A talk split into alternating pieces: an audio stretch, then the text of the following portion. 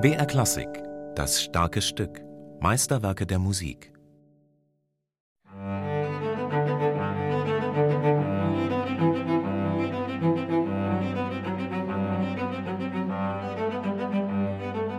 An den Anfang der Suite setzt Bach ein Prälude. Es ist der Satz, in dem das Klang- und Ausdrucksspektrum des Cellos am besten zur Geltung kommt. Dabei beginnt es fast unscheinbar – mit einer Sechzehntelfigur, die auf dem G-Dur-Grundakkord basiert.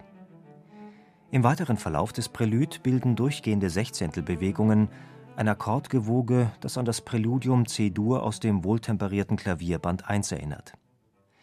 Wie Wellen schiebt sich dieses Akkordgewoge gleichmäßig weiter, bis plötzlich in der Mitte des Prälud eine abrupte Unterbrechung erfolgt. Ein ganz besonderer Moment für den Cellisten Daniel Müller-Schott. Für mich stellt sich das als Schock dar und ich finde das relativ unerwartet. Also gerade bei dem ersten Prälude ist die Struktur sehr, sehr klar, immer in dieser schwingenden Sechzehntelbewegung. Und plötzlich bleibt es stehen auf einem Ton in der Mitte. Und man weiß als Zuhörer und auch als Interpret nicht genau, wie, wie wird es weitergehen. Man ist sozusagen in diesem Fluss der Musik und verfolgt diese Geschichte, die erzählt wird und plötzlich hält es inne.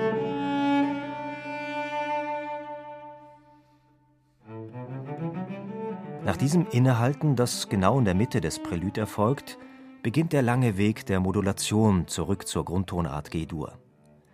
Auf diesem Weg kostet Bach eine Spieltechnik aus, die den Wechsel zwischen gegriffener und leerer Seite bei gleichzeitigem Seitenwechsel beinhaltet und deren besonderer Reiz in dem schnellen und wiederholten Klangfarbenwechsel liegt.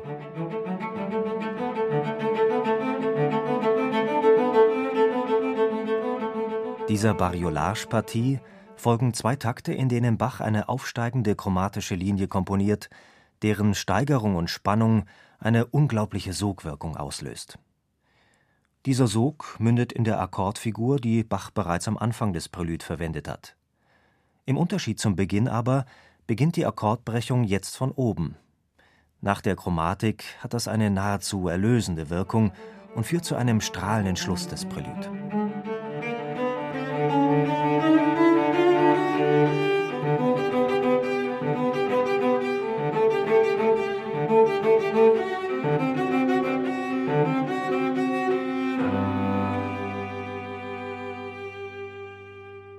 Bei der Interpretation der Cellosuiten von Johann Sebastian Bach stellt sich jeder Cellist die Frage nach der Artikulation und der Phrasierung.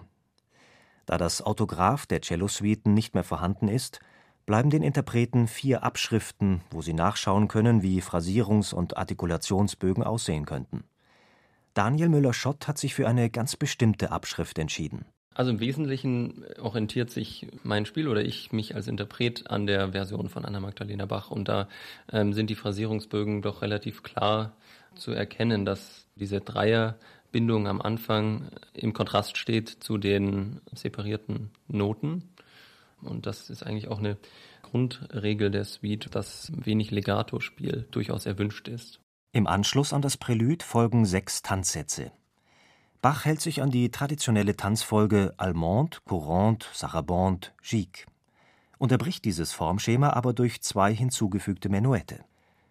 Die Allemande beginnt mit der für sie charakteristischen Rhythmusfigur, an die sich eine schlichte Melodie anschließt.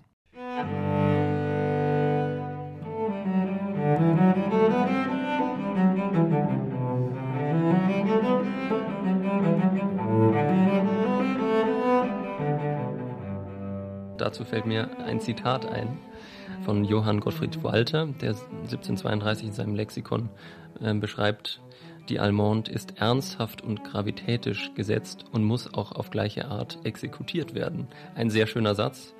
Und ähm, ich denke, dass die Allemande doch ein sehr ernsthafter Satz ist und das in der Guido-Suite auch dementsprechend interpretiert werden soll. Weniger nachdenklich, weniger gravitätisch als die Allemande ist der nachfolgende Satz, die Courante. Zu Beginn wird das gesamte Material der Courante vorgestellt. Dem Auftakt folgen drei weiträumige Sprünge, an denen schließlich eine kantable, schnelle Figur angehängt wird.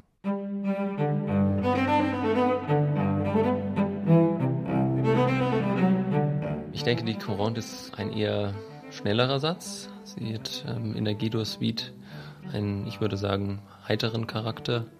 Da ist es auch wieder interessant, die Quellen zu studieren. Hier bei Anna Magdalena Bach ist die Artikulation sehr kurzatmig. Da ist der, der Tanzcharakter zum ersten Mal für mich sehr deutlich zu spüren.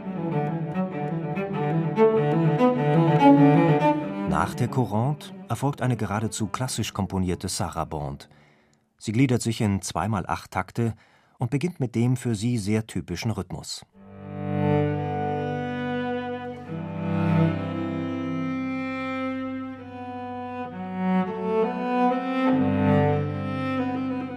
Zwischen der Sarabande und dem letzten Satz der Suite der Gigue setzt Bach zwei kleine Menuette.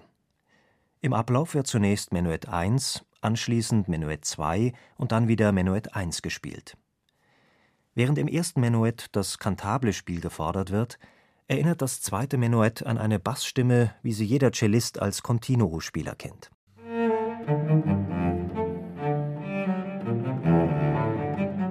Eine schwunghafte Gigue beschließt diese erste Cellosuite von Bach. Sie steht im Sechsachteltakt und hat ein markantes Anfangsthema, bestehend aus vier Takten. Im ersten Teil der Gigue setzt Bach lange und kurze Partikel des ersten Teils dieses Themas hintereinander.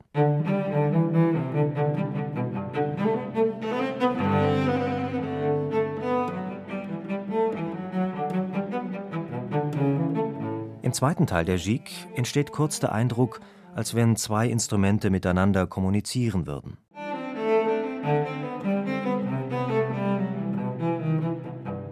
Im Anschluss daran verwendet Bach den zweiten Teil des Anfangsthemas, den mit dem markanten Rhythmus.